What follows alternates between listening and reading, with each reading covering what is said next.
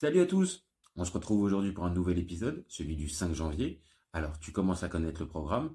Anecdotes, match important, mercato, punchline. On débute tout de suite avec le match important. Le match mémorable de ce 5 janvier, c'est l'opposition entre la Juve et la S Roma.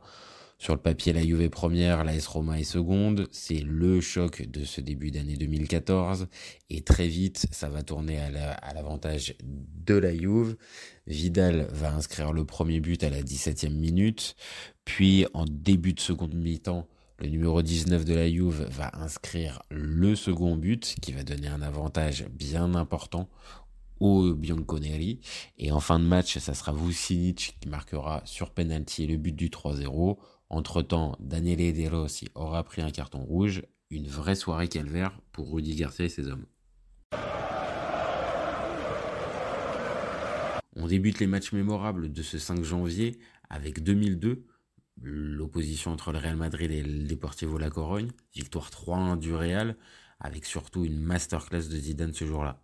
2006, bon petit match de Ligue 1 entre la JOCR et l'AS Monaco, victoire 3-1 des Auxerrois grâce à des buts de Kallenberg et aussi de Divayo du côté de l'AS Monaco.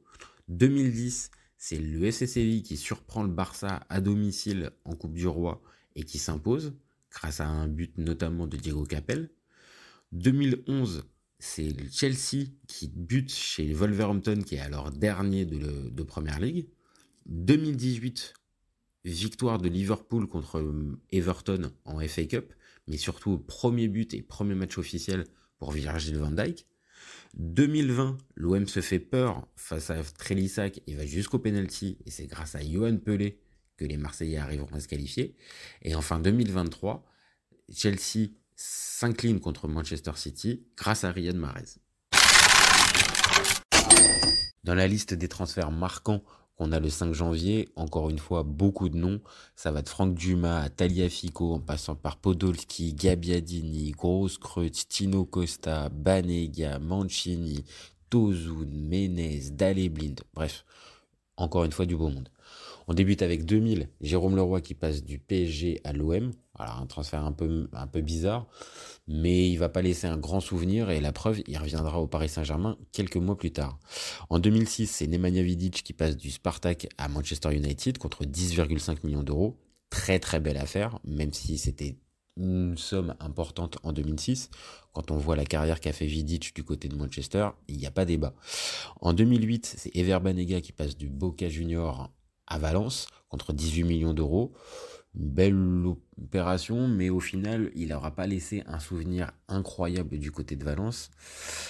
On continue en 2011 avec Amantino Mancini qui part lui de l'Inter à l'Atlético Minero, libre. Euh, on peut considérer que l'Inter était contente de s'en séparer.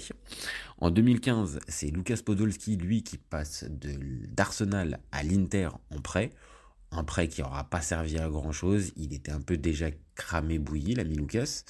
En 2018, c'est Jérémy Ménez qui passe d'Antalya Sport au Club América au Mexique contre 250 000 euros. Bon, il aura là non plus, dans les deux clubs, pas laissé un grand souvenir.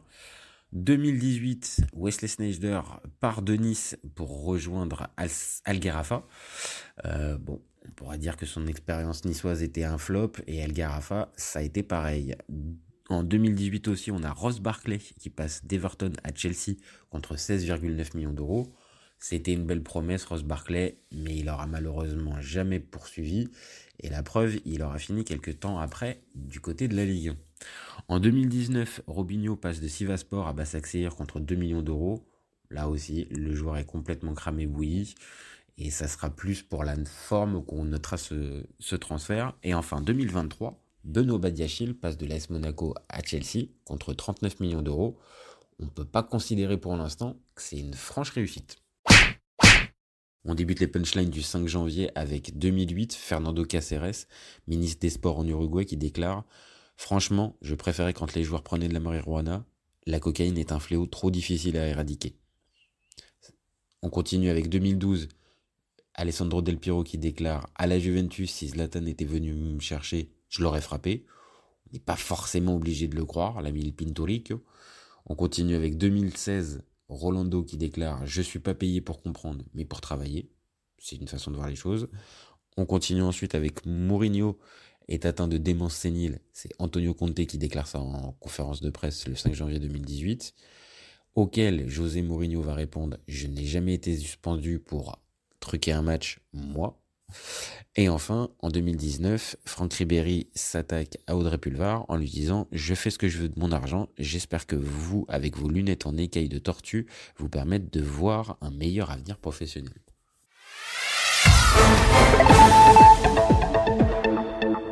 Ça s'est aussi passé le 5 janvier. On débute avec l'année 2000. Nicolas Anelka marque enfin son premier but sous les couleurs du Real Madrid contre Al Nasser. En 2005, la rencontre entre le Real Madrid et la Real Sociedad est interrompue suite à une alerte à la bombe. Les six dernières minutes de jeu seront rejouées quelques jours plus tard. En 2014, c'est la légende Eusebio qui s'éteint. 2018, Mohamed Salah est élu Ballon d'Or africain. 2020, Mario Balotelli marque le premier but de la décennie en Serie A. Petite curiosité, il l'avait déjà fait lors de la décennie précédente.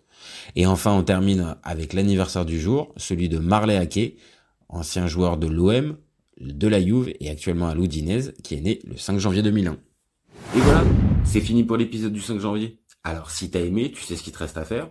Tu likes, tu commentes, tu partages et tu gardes en tête, ses copains, on est ouvert toute l'année. Ciao les copains